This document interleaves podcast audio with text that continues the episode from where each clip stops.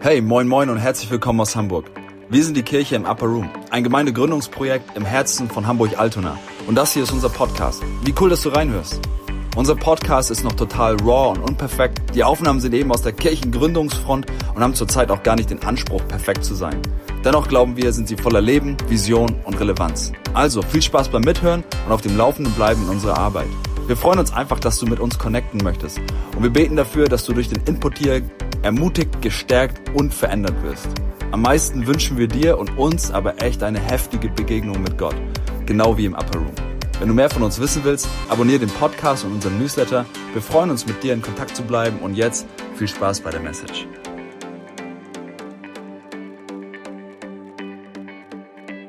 Wir machen jetzt weiter. Ähm, im, Im Upper Room. Also der Raum sah ungefähr aus wie so ein, wahrscheinlich wie so ein, ein Bankettraum. Er ungefähr in seiner Höchstaufnahmekapazität ungefähr 120 Personen. Also es war kein kleiner Raum. Das muss man, das muss man sich so, so vor Augen führen. Und, ähm, und war also eigentlich, stell dir vor, wie so eine, wie so eine Catering-Halle, wie so eine Veranstaltungshalle, wo man zusammenkommen kann, die man vielleicht auch mieten konnte und wo man zusammen unterwegs sein konnte. Und dann sagst du, okay, wie haben die das finanziert? Ähm, ja, Jesus war zwar auch mit Fischern und und ärmeren Leuten unterwegs, die seine, seine, seine, seine Nachfolgerschaft gebildet haben. Aber es gab auch Menschen, die, ähm, die, die ein bisschen wohlhabender waren, die mit ihm unterwegs gewesen sind, die vielleicht dann auch im späteren Verlauf dieses Obergemach gemietet haben.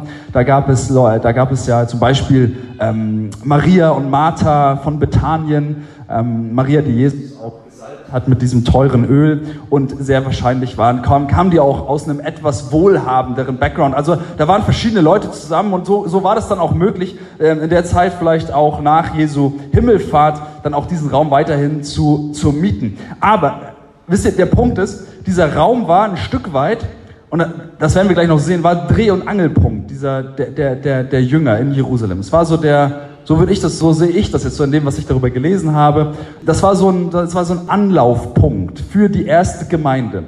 Und stell dir mal vor, wie das gewesen ist für die Jünger, die, die am Passafest dann mit Jesus zusammen das Passa feierten. Sie haben Wein getrunken, sie waren ja irgendwie sicherlich auch ausgelassen, ähm, vielleicht auch mit, mit gemischten Gefühlen unterwegs. Aber das war so ein bedeutungsvoller Abend, der dann in die Geschichte eingegangen ist. Dieses dieser, dieser Abendmahlseinsetzungsabend, der letzte Abend, wo sie zusammen gefeiert haben.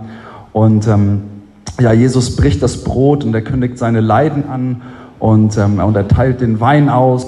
Und nach dem Essen, dann, dann zieht er sein, sein Obergewand aus, ja, und er, er ist in, in der Kleidung, also oberkörperfrei wahrscheinlich, bindet sich das um, oder nur mit so einem Unterhemd bekleidet und, und, und kniet vor seinen Jüngern nieder und wäscht ihnen die Füße.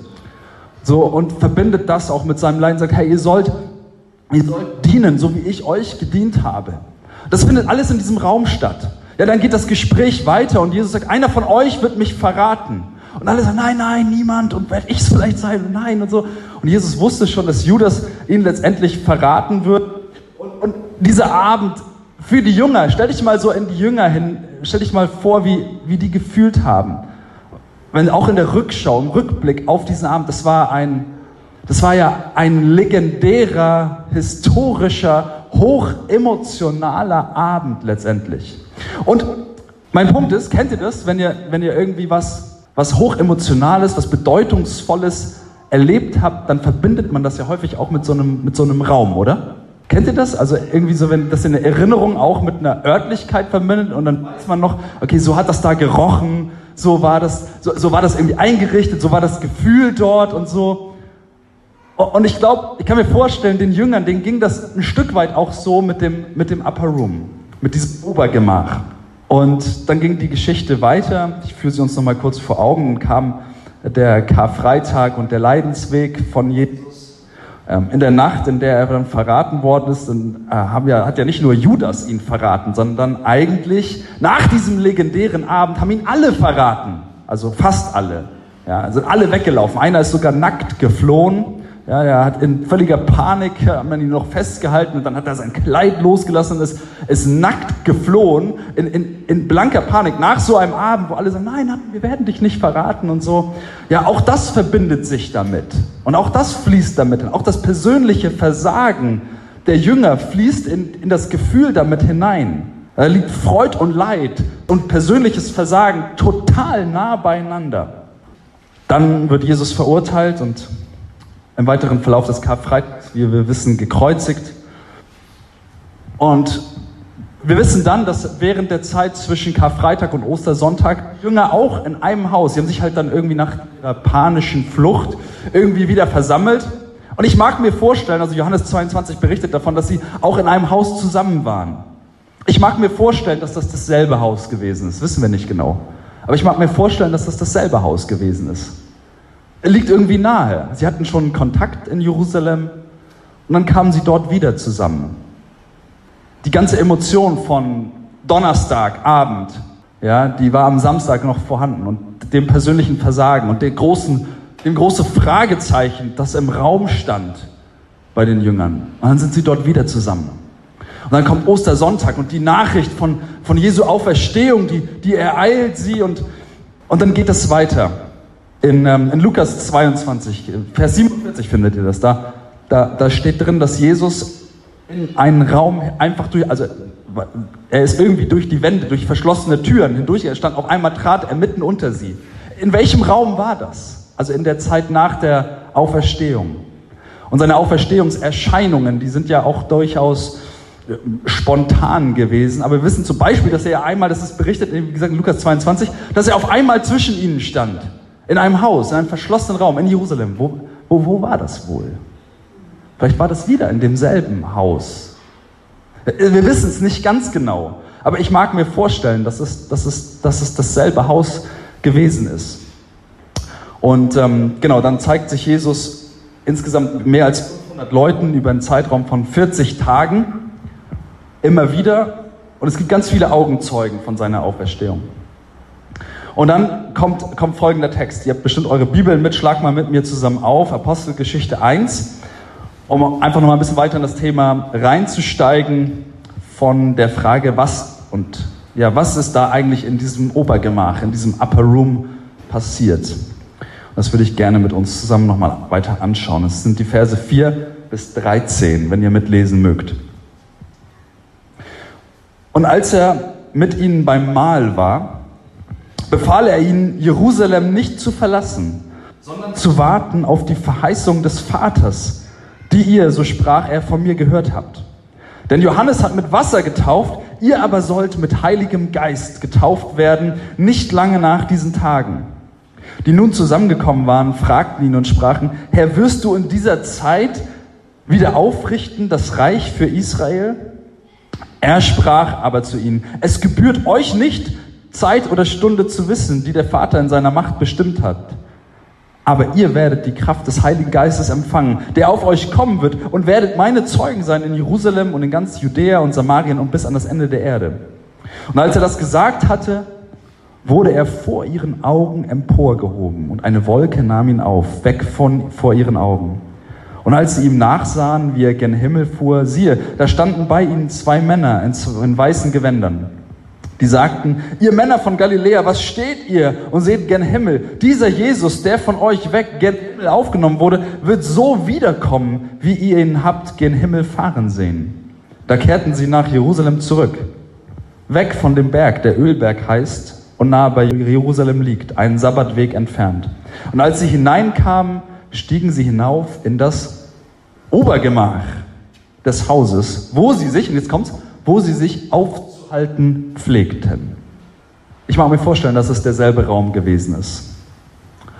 Und dann folgten diese legendären zehn Tage, die man eben dann eigentlich mit dem Upper Room verbindet, in der die Apostel auf das Versprechen Jesu hin und auch auf den Befehl Jesu hin zusammen gewesen sind und Zeit im Gebet verbracht haben.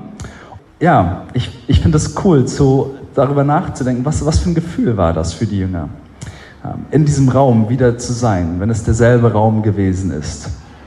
Und wie war das? Wie sah das aus? Und ich möchte gerne ein paar Gedanken dazu loswerden, ein paar Fragen stellen.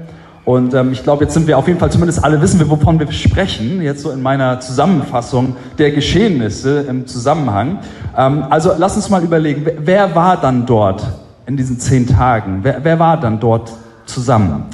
Und ähm, klar ist, dass die Apostel dort gewesen sind, ähm, die elf Jünger Jesu, die er benannt hat nachdem Jesus, äh, nachdem Judas ihn verraten hat. Und ähm, bei der Wahl des, also das ist, findet ihr auch dann später im äh, Kapitel 1 der Apostelgeschichte, ähm, finden wir, dass, dass, dass Lukas berichtet, dass 120 Personen eben einmal zeitgleich zusammen sind zur Wahl des Nachfolgers von Judas. Da haben sie Matthias gewählt, letztendlich. Wahrscheinlich auch möglicherweise auch in dem Haus, das wird dort, äh, wird dort nicht ganz klar berichtet. Und ähm, was waren das für Leute, die dann zusammen waren in diesen zehn Tagen, die dort Zeit miteinander verbracht haben? Können wir auch gleich überlegen, was sie gemacht haben, aber ähm, was waren das für Leute? Also die Jünger waren ja total ein, eine bunte Truppe schräger Leute. ja, da waren, da waren Fischer, also wirklich wahrscheinlich auch nicht so gebildete Leute darunter. Dann waren da Freiheits, waren Freiheitskämpfer mit dabei.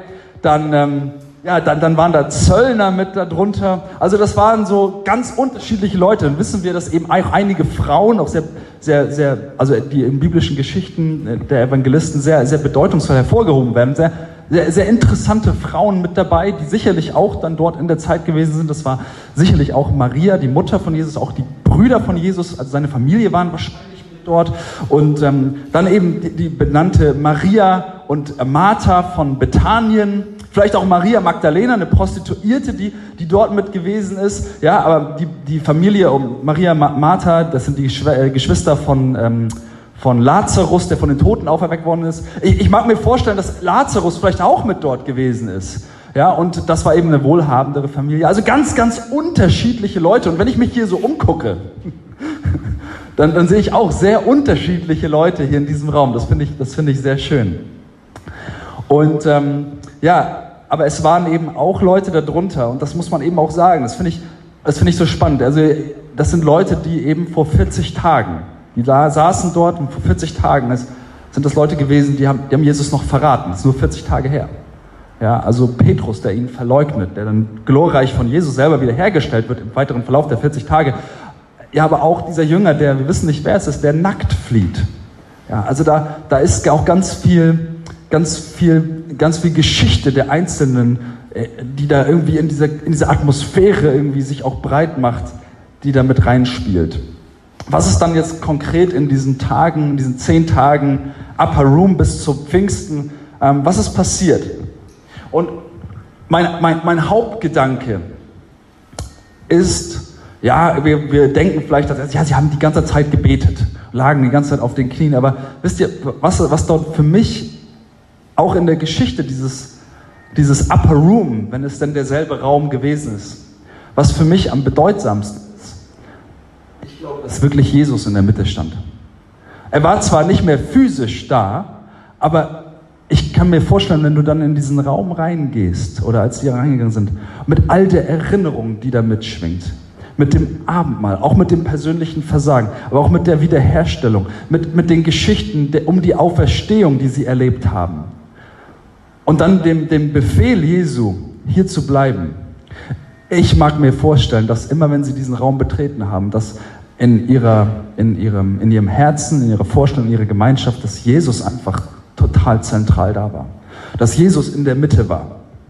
Und dass er ja, dass er irgendwie, obwohl er vielleicht physisch nicht mehr da war, aber dass, dass die Erinnerung an ihn, dass die Geschichten über ihn, dass, dass, dass die Bedeutung immer klarer wurde, warum er überhaupt gekommen ist und wer er gewesen ist, dass das wirklich den Raum echt eingenommen hat.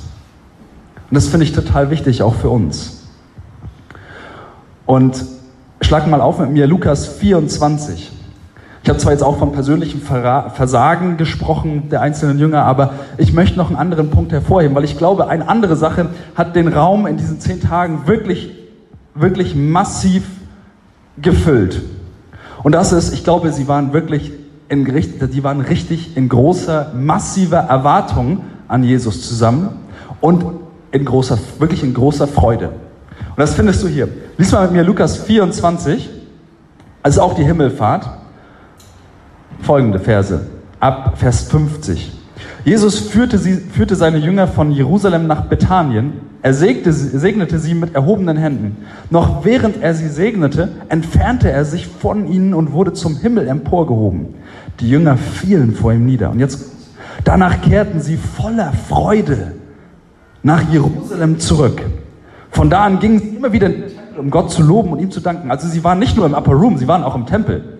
Also sie waren nicht nur da, die gemeinsam im, auf Knien und so, ja, im Gebet, im Upper Room und haben irgendwie so gewartet, okay, bis der Geist kommt, sondern sie waren, das finde ich wichtig zu sagen, sie waren voller Freude und voller Erwartung, dass Gott etwas Massives tun wird, zusammen in dieser Zeit als Gemeinschaft, sowohl auch im Tempel als auch im, im Upper Room.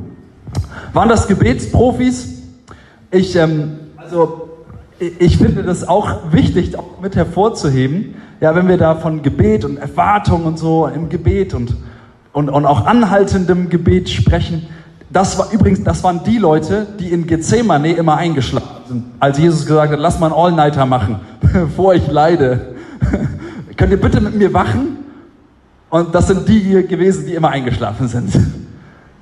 Also, da, da, da war auch ganz viel Menschlichkeit und das finde ich wichtig. Aber, und das möchte ich uns auch sagen, das war eine Atmosphäre von Erwartung, wirklich eine echte Atmosphäre von Erwartung und ich, und ich glaube von großer Freude, weil das spricht, das spricht hier echt mit durch.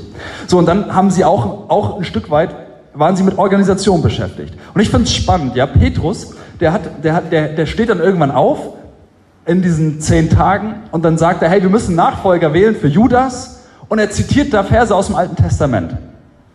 Finde ich spannend.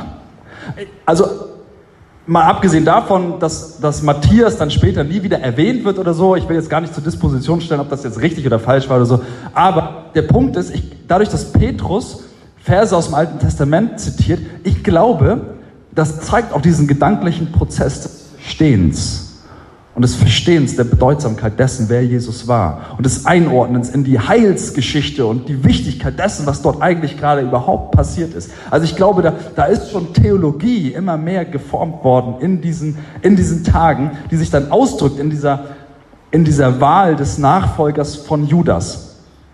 Ja, und dann, was haben sie noch gemacht? Ich glaube, sie haben gemeinsam gegessen in dieser Zeit und Gemeinschaft gehabt. Ja, essen muss man auch, wenn man betet, auch wenn man anhaltend betet, oder Inga? man kann das auch mal vergessen. aber, ähm, aber man muss auch essen. Und ich, ich mag mir vorstellen, ich bin sogar ziemlich sicher, dass das dann so gewesen ist, dass immer, wenn sie gegessen haben, zusammen in diesem, in diesem Banksaal, dass dann irgendwann jemand aufgestanden ist und an Jesus erinnert hat. Also Jesus war sowieso präsent in ihren Gedanken, wie ich schon gesagt habe, aber ich mag mir vorstellen, dass dann irgendwann jemand aufgestanden ist und sagt, hey Leute, lasst uns erinnern an das, was Jesus getan hat und dann das Brot gebrochen hat, dafür gedankt hat, dann den Wein genommen hat und dafür gedankt hat. Und ich kann mir vorstellen, was für eine Atmosphäre sich auf einmal was für ein Gewicht sich in diesem Raum, in dem Jesus das eingesetzt hat, auf einmal breit gemacht hat. Wie sehr das Evangelium zentral ist, wie sehr die Botschaft der Vergebung auf einmal zentral ist zwischen denen, bei den Leuten, die gerade noch, wie gesagt, auch Jesus verraten haben, geflohen sind, die Jesus wiederhergestellt hat. Und ich, ich glaube, dass, dass gerade in dem Moment des Abendmahls, und das ist auch überhaupt meine persönliche Überzeugung, dass das der, der Moment war, wo, wo Jesus so wirklich präsent war so richtig, so richtig da war. Und wo das auch nochmal geistlich für sie sich weiter eröffnet hat, welche Bedeutung das Kreuz eigentlich, ja, eigentlich getragen hat. Und ich glaube, dass es deswegen auch wichtig ist, dass wir, dass wir das Abendmahl regelmäßig nehmen. Nicht nur, weil das in die Phase äh, des Upper Rooms sicherlich in der auch so passiert ist, aber ich bin davon überzeugt, dass, wenn wir da zusammenkommen und das Abendmahl nehmen und uns erinnern, was es für uns getan hat, dass das in uns Substanz annimmt. Ja, da passiert etwas zwischen Himmel und Erde, wenn wir das Abendmahl nehmen. Nicht, dass das jetzt wie in der katholischen Überzeugung dann tatsächlich, nachdem der Priester dafür gebetet wird, das Blut von Jesus wird und das Brot, das Fleisch von Jesus wird und wir das in uns aufnehmen und das ein Teil von uns wird, das, das, davon bin ich nicht überzeugt, aber ich glaube, dass das, dass das geistlich in uns wirklich Substanz annimmt, was Jesus getan hat, indem wir das Abendmahl nehmen. Darauf können wir gerne noch mal ein anderes Mal weiter eingehen. Aber deswegen machen wir das, weil wir wollen, dass Jesus den Raum einnimmt, nicht nur in dieser Gemeinde, sondern auch in unserem Leben. Okay, warum waren sie im Upper Room? Nochmal für uns vor Augen geführt. Warum, warum waren sie überhaupt dort? Okay, ganz einfach, weil Jesus es befohlen hat. Jesus hat es befohlen. Er hat zu ihnen gesagt, er also steht in der Apostelgeschichte, haben wir gerade gelesen. Er befahl ihnen, dort zu bleiben. Ähm, meine Frage ist, haben Sie verstanden, warum? Haben Sie noch vor Augen gehabt? Es würde mich interessieren. Ich werde mal irgendwann das Videotape mir angucken, vielleicht die Interviews mit Petrus und so führen, äh, wenn wir irgendwann mit Ihnen zusammen sind. Aber ich würde echt, ich, mich würde interessieren, ob Sie diese Dimension verstanden haben, ob Sie sich erinnern an das, was Jesus in Johannes 14 gesagt hat. Lest das mal nach. In Johannes 14 verspricht Jesus ja, über das Kommen des Heiligen Geistes. sagt, es ist gut, wenn, wenn ich gehe, weil dann kommt der Tröster, dann kommt der Beistand und er wird euch in all das hineinführen, euch erinnern und er wird euch von Sünde überführen und all diese Dinge, die Aufgaben des Heiligen Geistes, die er anspricht. Aber war den Jüngern das präsent zu der Zeit? Ich kann mir vorstellen, dass es ihnen gedämmert ist. Aber es war auch wachstümlich. Der Punkt ist, was mich stutzen lässt, wenn wir nochmal zurückgehen zur Apostelgeschichte 1, ne? Ja, wenn ihr, das, wenn ihr das aufmerksam gerade mitgelesen habt, dann seht ihr, dass die Jünger schon noch bei, der, noch bei dieser, in diesem Text, den wir vorhin gelesen haben, dass sie zu ihm sagen, ja, Jesus, und, und wann kommt, wann wird jetzt Israel wieder das, die Supermacht werden? Noch in dem Moment, wo Jesus sagt, geht zurück nach Jerusalem. Ja, da sagen sie, ja, ja, und dann, wird es dann passieren, endlich? Israel und politisches Reich und so weiter und so fort? Also die haben eigentlich, versteht ihr, selbst in diesen letzten, in diesen letzten Zügen, bevor sie in dem Upper Room eingezogen sind und gebetet haben, waren sie immer noch, hatten sie immer noch diese Überzeugung von, okay, irgendwann wird Jesus ist der Messias und der Messias wird ein politischer Führer und so weiter sein. Aber ich liebe das, wie Jesus das korrigiert. Sorry, es passt jetzt gar nicht so sehr, aber ich finde es trotzdem total genial. Ich, weißt du, er sagt zu ihnen folgendes. Apostelgeschichte 1,7 haben wir vorhin gelesen. Es gebührt euch nicht, hört mal zu, es gebührt euch nicht, Zeit oder Stunde zu wissen, die der Vater in seiner Macht bestimmt hat. Das ist ein Statement zu der Frage, die die Jünger gefragt haben. Sagt, hey, wird das dann passieren? Israel wird wieder eine Supermacht werden und so weiter? Und dann sagt er folgendes, sagt er, aber, das ist nicht der Fokus, aber ihr werdet Kraft aus der Höhe empfangen. Es geht nicht um das politische Reich. Das wird irgendwann passieren, weil das habe ich in, meiner, in meinem Heilsplan vorgesehen. Aber darum geht es gar nicht. Sondern du, du und du und du und du, wir werden, ihr sollt meine Zeugen sein. Und das ist der Fokuspunkt. Hier in Jerusalem, in Judäa, in Samarien und bis an die Enden der Erde. Ich fand das richtig genial, als ich es gesehen habe. Also, was für eine liebevolle Korrektur. Er könnte auch sagen, habt ihr es immer noch nicht gerafft. Ne? Aber das lässt mich, aber das lässt mich irgendwie auch so, so, so weißt du, das, das, das, ich glaube, den Jüngern ist das Stück für Stück immer mehr offenbart worden, was da eigentlich welche Bedeutung das Kreuz eigentlich hatte und was Jesus eigentlich gesagt hat. Und das macht mir Mut, weil ich verstehe auch lange nicht alles. Ich weiß, ich, ich verstehe, ich verstehe, ich verstehe, vielleicht geht es dir aus und sagst, ja, ich weiß gar nicht so ganz genau, warum ich eigentlich hier bin. Irgendwie glaube ich, ich soll hier sein, aber, aber ey, ich verstehe noch nicht so ganz.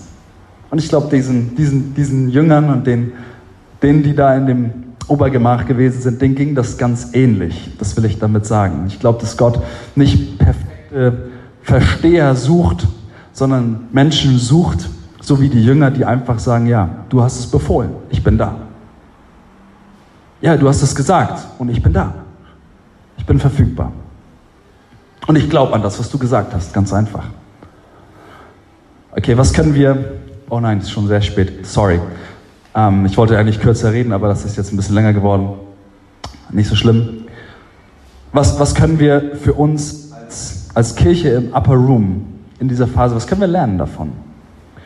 Kann man sicherlich einiges draus ziehen, aber ich möchte gerne, ich möchte gerne sagen, ich, ich würde mir wünschen, für uns als Gemeinschaft, dass nicht unsere Gemeinschaft im Zentrum steht und vielleicht auch nicht unbedingt das Gebet in erster Stelle im Zentrum steht, oder das leckere Essen oder jetzt hier so eine tolle Räumlichkeit haben oder so, sondern ich wünsche mir, dass in dieser Phase jeder einzelne von uns eine ganz neue Begegnung mit Jesus hat und dass Jesus im Zentrum steht.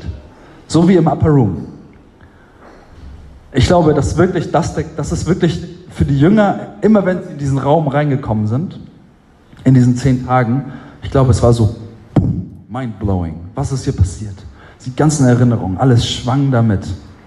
Und ich wünsche mir, dass, dass so wie in diesem Upper Room, dass, wo Jesus wirklich in der Erinnerung und in den Geschichten, die sie mit ihm erlebt haben, wo er wirklich im Zentrum ist, dass er auch in unserer Gemeindegründung, in dieser Gründungsphase Geburtsphase und so weiter, dass er wirklich im Zentrum ist. Dass wir uns ausstrecken, ihm ganz neu zu begegnen. Dass wir Altes auch vielleicht hinter uns lassen, was uns geprägt hat. Und dass wir uns ganz neu ausrichten an diesem Jesus, der für uns gestorben ist und dass wir neu anfangen mit ihm. Und dass wir in so einer ganz frischen Begegnung mit ihm in diese nächste Phase in unserem Leben und in unserem Dienst und in diese Gemeindegründung hineingehen. Und dann, was ich glaube, was, was dort zentral war, ist dieser Aspekt von, von, ich nenne es mal Erwarten und Freude. Das hat was für, was, das hat was für mich mit Glaube zu tun. Glaube ist eine Überzeugung auf etwas, was man nicht, über etwas, was man nicht sehen kann. Und ich glaube, dass die Jünger in dieser Zeit immer mehr in großer Erwartung und im Ahnen über das, was passieren wird an Pfingsten und dann danach auch folgend passieren wird, dass sie in dieser, in dieser Art und Weise zusammen waren, dass das sie auch verbunden hat, dass sie in einer großen Erwartung auf das auf das, auf das, das massive Wirken Gottes, was folgen wird, dass das sie vereint hat. Dass sie groß geträumt haben, dass sie gesagt haben, yes, wir verstehen es nicht, aber wir glauben, dass Gott wirklich etwas, dass er etwas tun wird. Und das hat sie vereint. Und das hat ihnen Freude bereitet. Ja, wenn du, wenn du dich auf etwas freust und an etwas glaubst, hey, da, und etwas erwartest, dann macht es was. Dann ist man motiviert, dann geht man da rein, dann glaubt man dafür, dann betet man dafür und so weiter. Und ich glaube, dass das, ich glaube, dass das die, die, unsere Phase, in der wir sind, auch echt prägt und echt prägen darf. Ich wünsche mir, dass wir, dass wir uns, dass wir uns anstacheln und motivieren. Sagen, ja, lass uns groß glauben, weil wir einen großen Gott haben. Und der, der nächste Punkt ist, ja, Verfügbarkeit.